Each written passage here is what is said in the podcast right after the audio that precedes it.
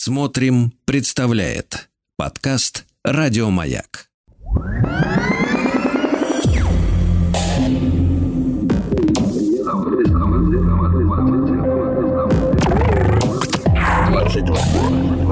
Объект. Объект двадцать два.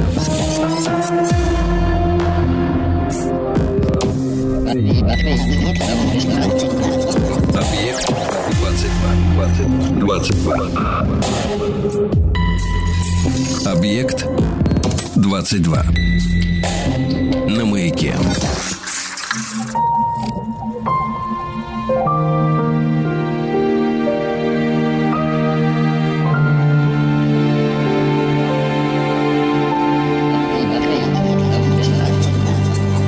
Объектив 22. Объектив 22 – это исключительно субъективный взгляд на кинематограф с опорой на исторические события. Я Евгений Стаховский, 13 февраля у меня сегодня на календаре. Ну и как-то про кино немножечко в последнее время, надо сказать, активно, прям серьезно держу себя в руках и составляю кинематографические списки не слишком объемные. Ну вот сегодняшний список у меня получился из 14 пунктов. Ну то есть, мне кажется, не 30 – это уже хорошо, так что есть возможность все успеть. Хотя тем сегодня настолько благодатная, что может, конечно, год об этом разговаривать. С одной стороны, возникает такое ощущение, с другой стороны, ну, как бы можно, конечно, но надо ли? Смотрите, чем сегодня будем заниматься в кинематографическом э, смысле. В 1542 году в этот день, говорят, э, испанские конкистадоры Гонсало Писарро и Франциско де Орельяна стали первыми европейцами, открывшими реку Амазонку. Ну, собственно, и название этой реке дали, по большому счету, они. Первое, что надо сказать, во-первых, не надо путать Гонсало Писарро с э, Франциско Писарро, наверное, самым известным человеком из семейства Писарро. Они, в общем, все родственники. Гонсало Писарро – это брат по отцу Франциско Писарро. Ну, если надо поминать, Франциско – это завоеватель империи инков, коротко говоря, Перу и основатель города Лима. Но он э, умер в 1541 году, так что в 1942 уже никак не мог открывать Амазонку. А зато вот его брат по отцу Франциско в этом деле принял участие. Там были и другие Писарру, но сейчас речь э, не о них. И все они, конечно, конкистадоры, все они какие-то завоеватели. А Франциско де Орельяна, тоже конкистадор и э, путешественник, он как раз, мне кажется, и прославился в первую очередь тем, что он первым из европейцев, как утверждают источники, проплыл по всей длине Амазонки. Про Амазонку тоже можно говорить э, бесконечно, но, во-первых, ученые до сих пор спорят, какая река у нас в мире самая длинная, Амазонка или все-таки Нил, потому что есть разные пункты исчисления, называют разные цифры, и по одним вроде как Нил подлиннее, по другим все-таки Амазонка, но не приходится сомневаться, что Амазонка крупнейшая река на Земле по площади бассейна и полноводности. С длиной, надеюсь, мы как-нибудь тоже разберемся. И, сами понимаете, речь сегодня пойдет о реках. Будем вспоминать фильмы, так или иначе связанные с реками. Ну и, как всегда, наверное, необходимо пояснить, что, ну, господи, в каждом третьем фильме так или иначе присутствует река.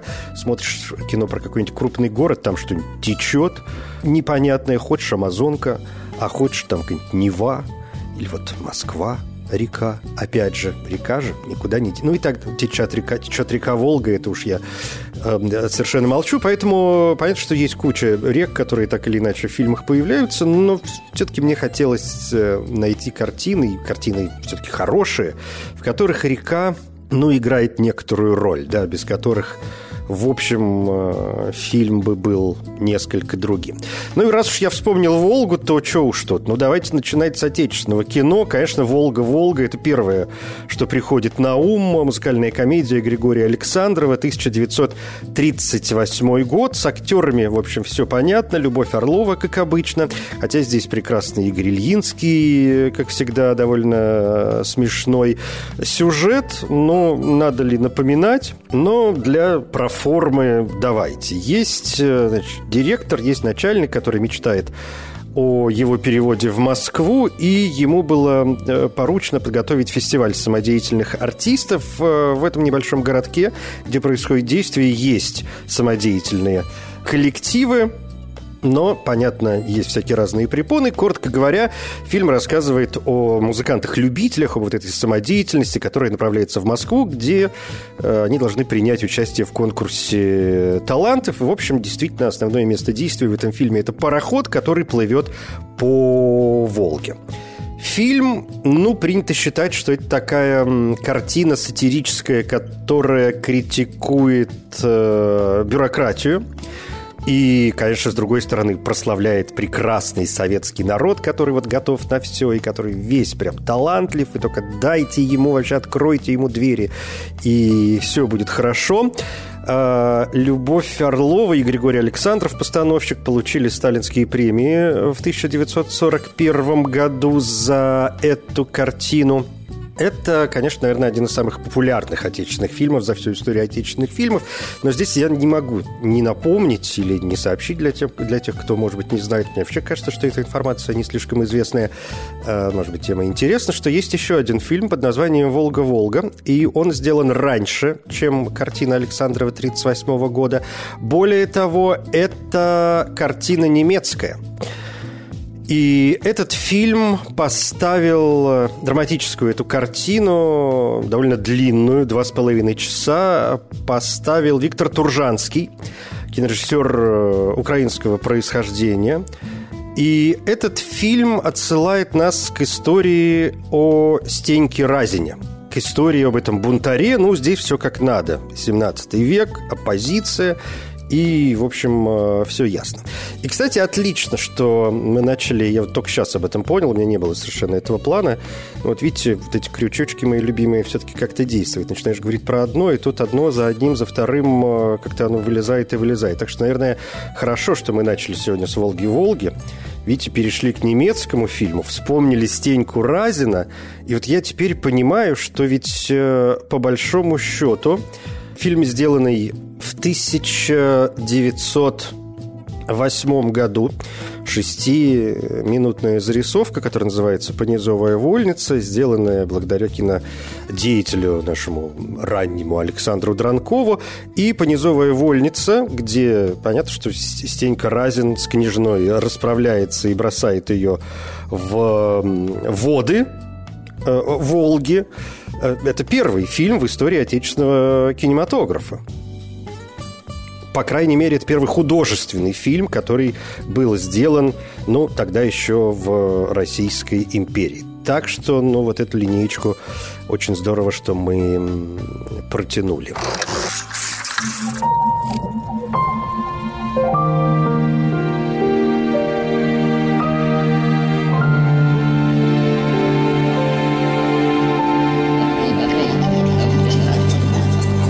Объектив 22. Второй отечественный фильм, который я с удовольствием вспоминаю, раз уж мы говорим о реках, это одна из моих любимых картин в отечественном, во всяком случае, кино. Фильм, который я, наверное, смотрел миллион раз. Называется он «Верные друзья». Прекрасная картина Михаила Колотозова. Эм, такой драмеди, местами комедийная, мне кажется, все-таки драма, а не драматическая комедия. Картина 1954 года, сценарий Александра Галича и Константина Исаева.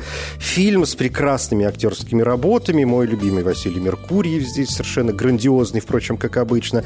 Кроме того, два других верных друга, Борис Черков и Александр Борисов. Э, ну, сюжет тоже, мне кажется, все извест... всем известен. Три друга, которые, ну, москвичи, которые с детства э, любили возиться с речной водой. Вот они подрастают, каждый занимается уже своим делом. Один, значит, знаменитый врач, второй э, занимается животными, как это называется, ну, в общем, сельским хозяйством, тоже приличный человек.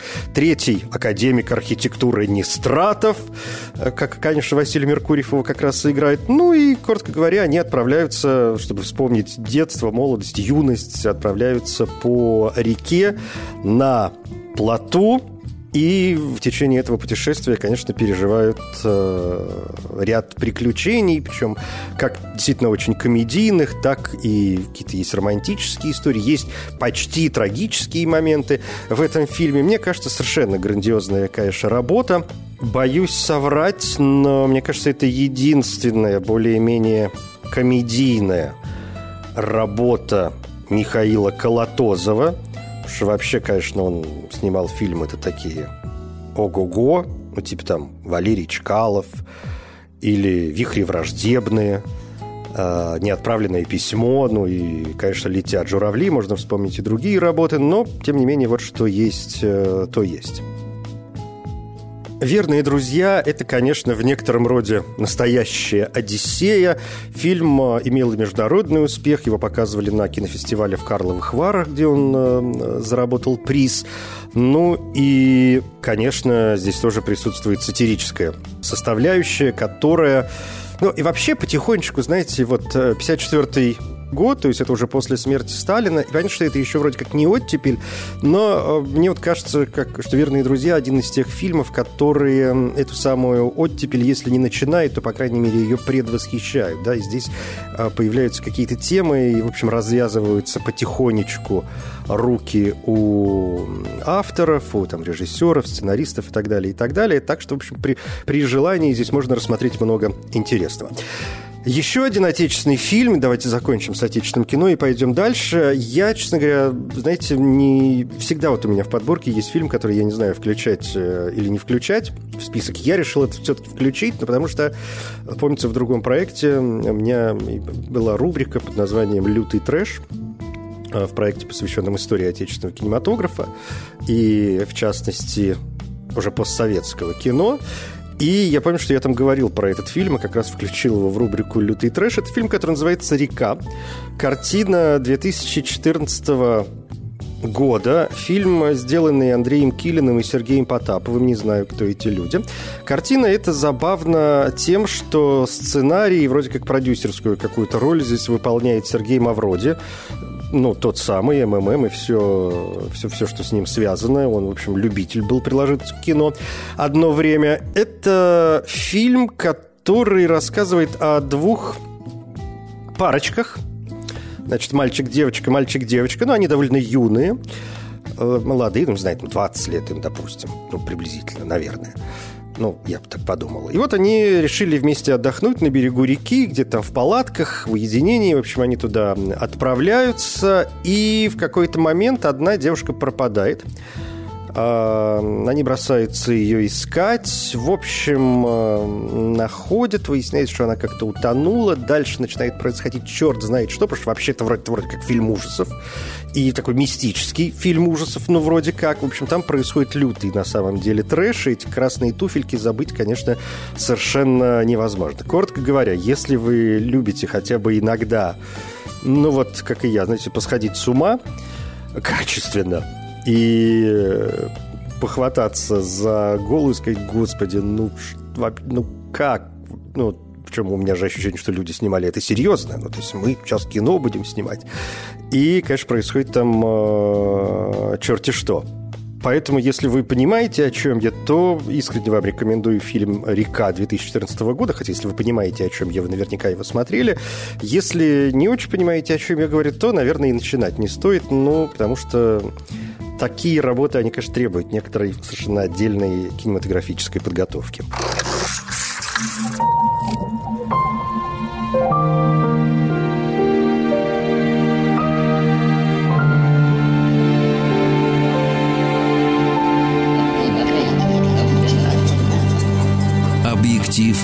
22.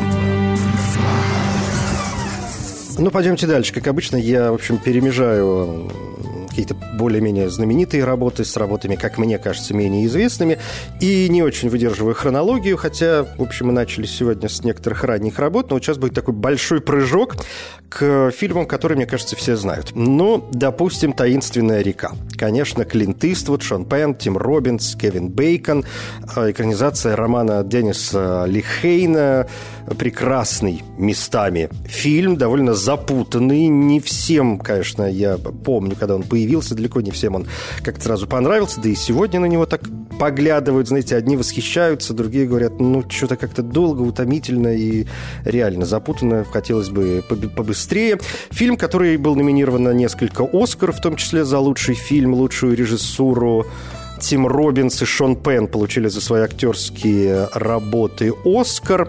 Фильм, который рассказывает о друзьях, друзьях э, детства, а действие начинается в 70-х годах, Соединенные Штаты Америки, все это разумеется. И вот одного парня, они тогда, в общем, совсем еще дети, его похищают э, двое мужчин на глазах у его друзей, держат его несколько дней в заперти, пока ему не удается от них сбежать. И вот проходит 20 лет, и трое друзей, они пошли разными путями, но их э, пути снова пересекаются, и, собственно, здесь мы получаем развитие истории. Сегодня «Таинственная река», конечно, один из э, самых знаменитых фильмов э, Клинта Иствуда как режиссера. Мне вот кажется, люди тоже иногда делятся на две категории. категории. Кто-то любит Иствуда как актера и не очень любит как режиссера, а кто-то любит, наоборот, режиссера и не очень любит как актера. Я довольно спокойно отношусь к его актерским вот ранним работам, да, все, всем, эти, всем этим э, каким-то ковбойским историям э, и так далее, и так далее. Но вот поздний Клинт Иствуд мне, конечно, очень нравится и в режиссерском смысле тоже. Так что хорошо, что мы мистическую реку вспомнили. «Дикая река». Прекрасная работа. 1994 года. Есть и ремейк этой картины более поздний, 2023 буквально года. Но давайте мы все-таки сегодня к истокам. Фильм который э, снимал э, Кертис Хэнсон. И здесь э, самое главное достоинство этой картины, во-первых, съемки этой бурной реки, по которой людям, людям как-то приходится сплавляться. Во-вторых, конечно, одна из лучших ролей Мэрил Стрип. Ну, кроме того, здесь Кевин Бейкон и Дэвид э, Стрэтерн. Фильм рассказывает о молодой семье, которая отправляется на рафтинг, э, на навигацию в эту по реке, и они оказываются в заложниках во время своего вот этого, в общем, казалось бы, более-менее спокойного путешествия. И тут, если вдруг смотрели, я надеюсь, что смотрели, и помните, тут, конечно, есть все, и, и психологические моменты, потому что понятно, что парочка, которая отправляется в это путешествие, ну, у них же тоже должна быть какая-то драматическая своя история, что-то там у них внутри происходит. Конечно, криминал вот этот непонятный, есть и легкий саспенс, потому что, ну, очень хочется понять, что с этим будет дальше, и, конечно, захватывающие э, съемки само, вот это путешествие по реке, которое путешествием это назвать сложно, потому что это черт что на самом деле и погони там присутствуют. Ну, в общем, все как надо. Прекрасный фильм «Дикая река», 1994 год. «Мертвец» Джим Джармуш, 1995 год. А, еще одно путешествие, а, мистическое, в некотором смысле путешествие, о том, как человек, в общем, ничем особо не примечательный, разве что его играет Джонни Депп. И вот он отправляется в небольшой городок для того, чтобы устроиться там на работу э, бухгалтером. Он туда приезжает, понимает, что позиция уже занята. Он, ну, как-то пытается успокоиться, но тут происходят некоторые события, и, коротко говоря, герой э, Джонни Деппа отправляется в странствие, а поскольку это фильм Джима Джармуш, это, в общем, картина, естественно, не простая, и, в общем, она стала культовой в правильном смысле этого слова. И река здесь, конечно, присутствует, а, поскольку это роуд-муви, и какая-то часть она проходит, конечно, в водоемах, но, если помните, прямо на постере фильма Джонни Депп, герой Джонни Деппа в лодке, которая, собственно говоря, плывет по реке. Так что здесь мы с этой стихией сталкиваемся буквально сразу. Ну и, пожалуй, успеваю сказать два слова о классическом фильме, который э, называется «Река», с которой нет возврата или иногда называют «Река не течет вспять». Это фильм Отто Премингера 1954 года. Я уже сказал, да, что классическая работа. В общем, это вестерн. Здесь Мэрилин Монро. Э, еще одна привлекательная деталь. Фильм рассказывает о временах золотой лихорадки, когда один человек, в общем, он отправляется добывать золото, берет с собой свою девушку, которую как раз играет Мэрилин Монро, и с ними начинают, естественно, происходить всякие разные неприятности. И в какой-то момент им приходится совершать опасное путешествие вниз по реке с опасными порогами. Не всем, конечно, дается это легко. Не могу сказать, что это прям супер кино, но вот главная пара, а помимо Мэрилин Монро здесь Роберт Митчем, вот главная пара, конечно, очень привлекает к себе внимание, и ради актерских воплощений уже стоит обратиться к этой картине. «Река, с которой нет возврата», 1954 год. Объект 22. На маяке.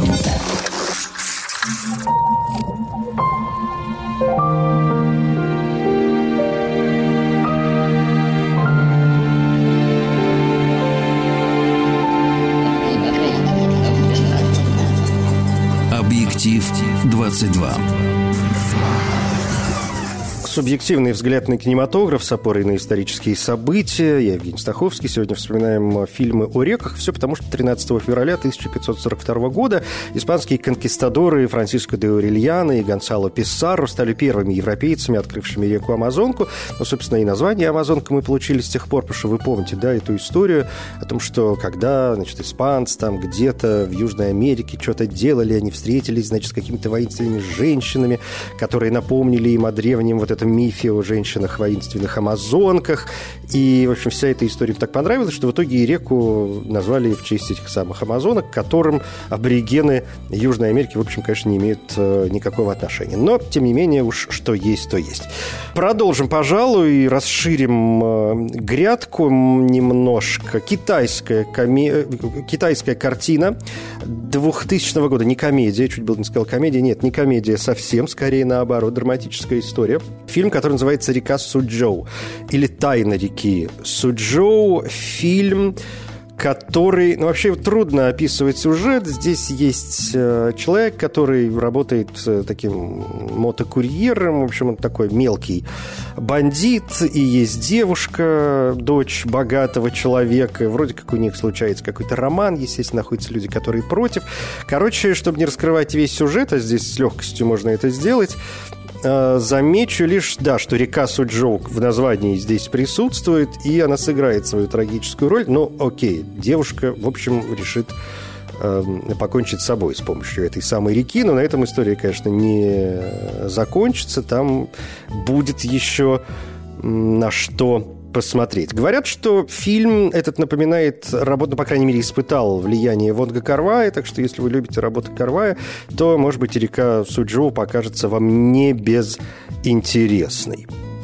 Картину это делал э, китайский сценарист и режиссер Луе, который относится, ну, его принято относить к э, режиссерам китайского кино, известным как «Шестое поколение», это кинематограф Китая, шестое поколение, это кино Китая, режиссеры Китая, которые появились после 1990 года, когда а, ну, что называется, вернулись кинематографисты-любители, и они породили такое, создали такое подпольное кинодвижение без всякого государственного финансирования, пытались избегать той жесткой цензуры, которая присутствовала в Китае. Фильмы снимались быстро, довольно дешево, с помощью простых э, технических средств, э, в основном с участием непрофессиональных актеров и актрис. Ну, то есть это какая-то такая такой китайский, э, итальянский э, неореализм. Ну, есть, конечно, разница, но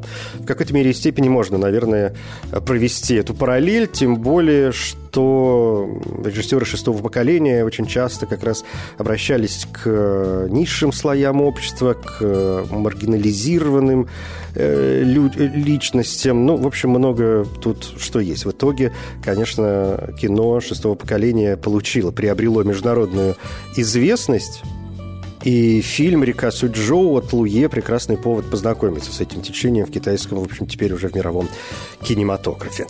С, э, «Река Суджоу», но пойдемте дальше. «На берегу реки». Сегодня вообще во многих фильмах, как вы понимаете, присутствует слово «река». Ну, никуда от него деться, не деться, то сразу понятно, что о, о чем приблизительно пойдет речь.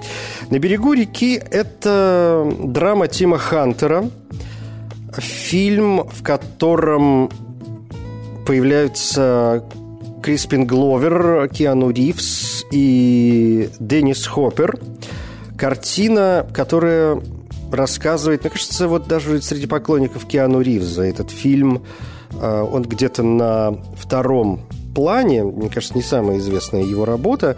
Фильм рассказывает о группе товарищей, которые выясняют, что среди них убийца, что один из них убил другого. И он хвастается этим в школе.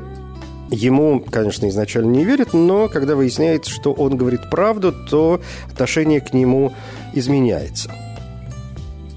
И понятно, что нужно решить, что делать с этой поступившей информацией. Идти в полицию и рассказывать, как сделал бы добропорядочный гражданин, или все-таки попытаться скрыть то, что произошло, ну и вот так э, рождается криминальная драма.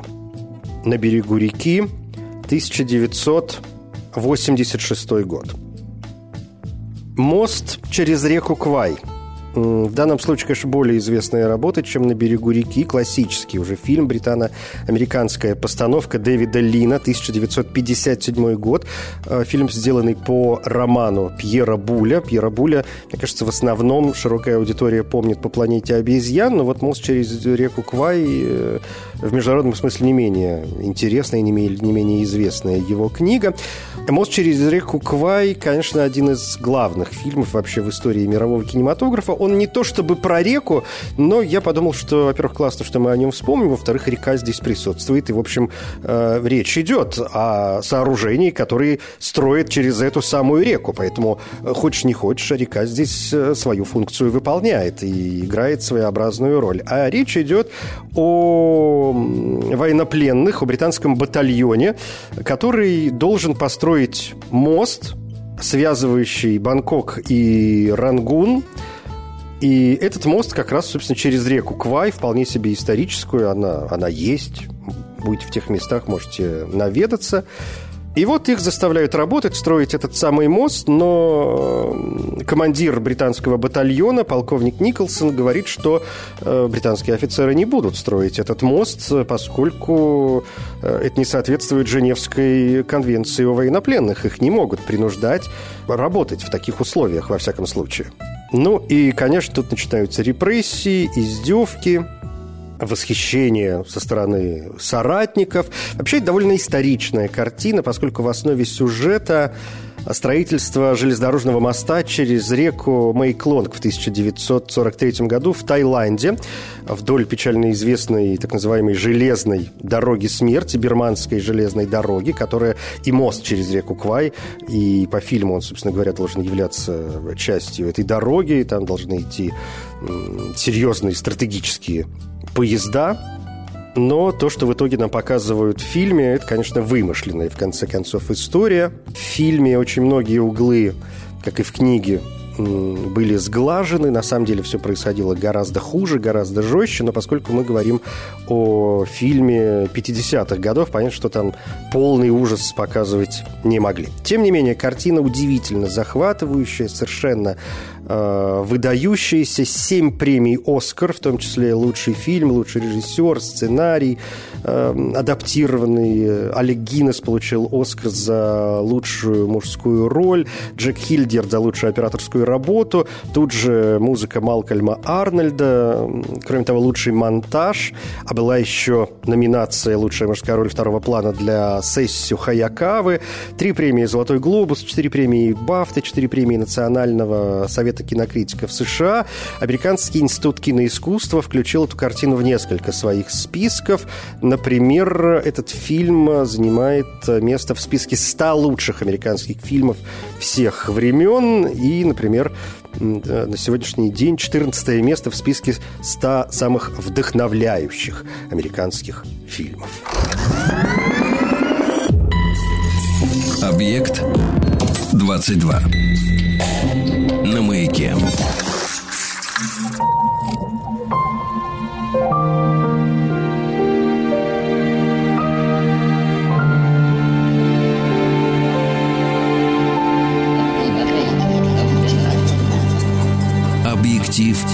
22.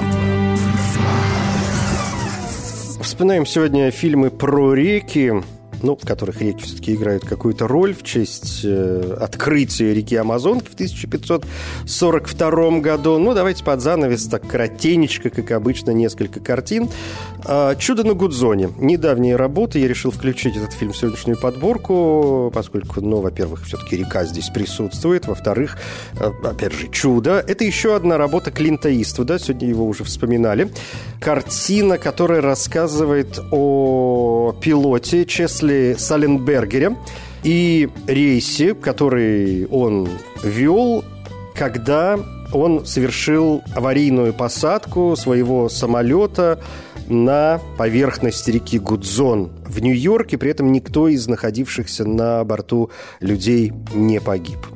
Очень достойное, мне кажется, кино. Ну, во-первых, Иствуд, в общем, плохого не снимает. Во-вторых, здесь практически всеми любимый Том Хэнкс. Вот если есть в мире актеры, к которым, кажется, положительно относятся все, ну или почти все, то Том Хэнкс, безусловно, один из них. А еще здесь Аарон Экхарт, э, Лора Лини, Энн Кьюсак. В общем, есть на кого посмотреть. «Чудо на Гудзоне». Недавняя картина, 2016 год.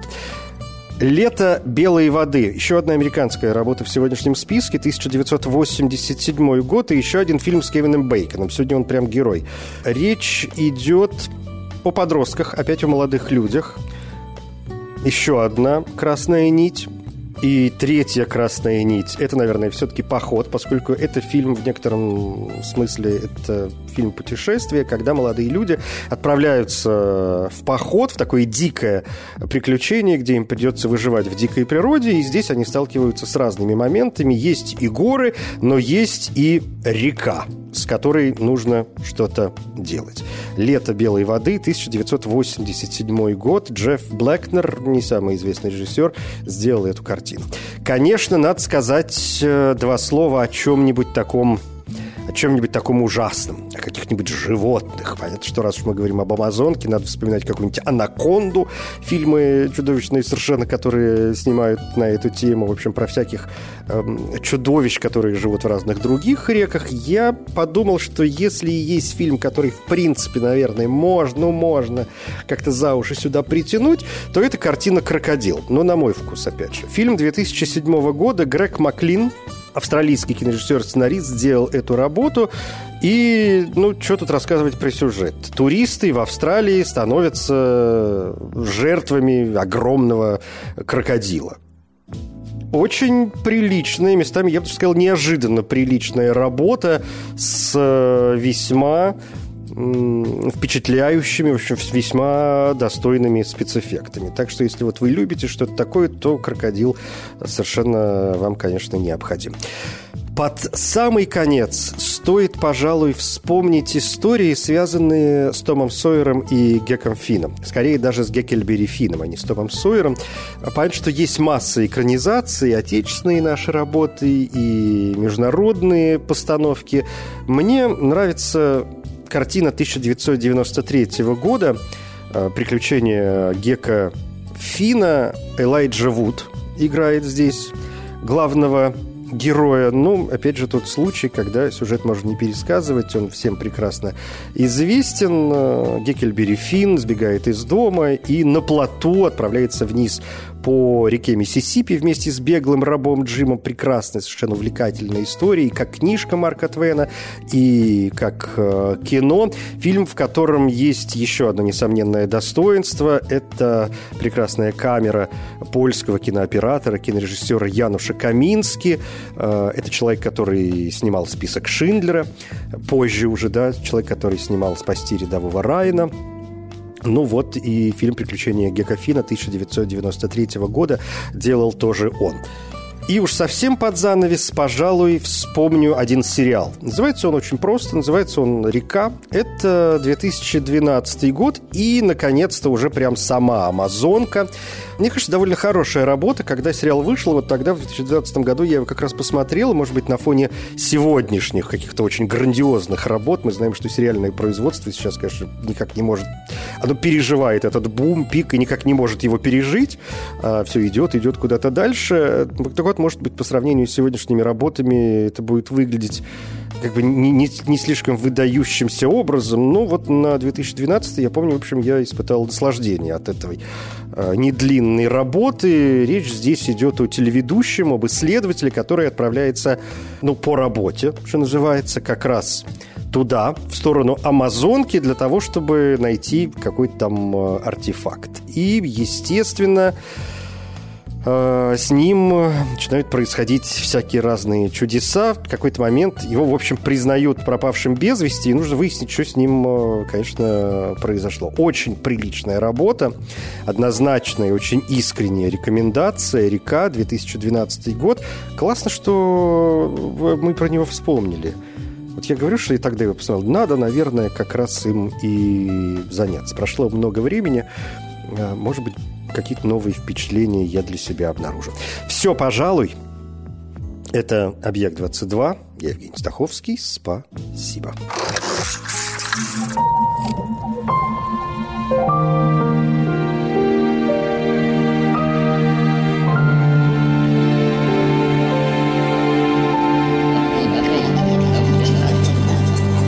Объектив 22.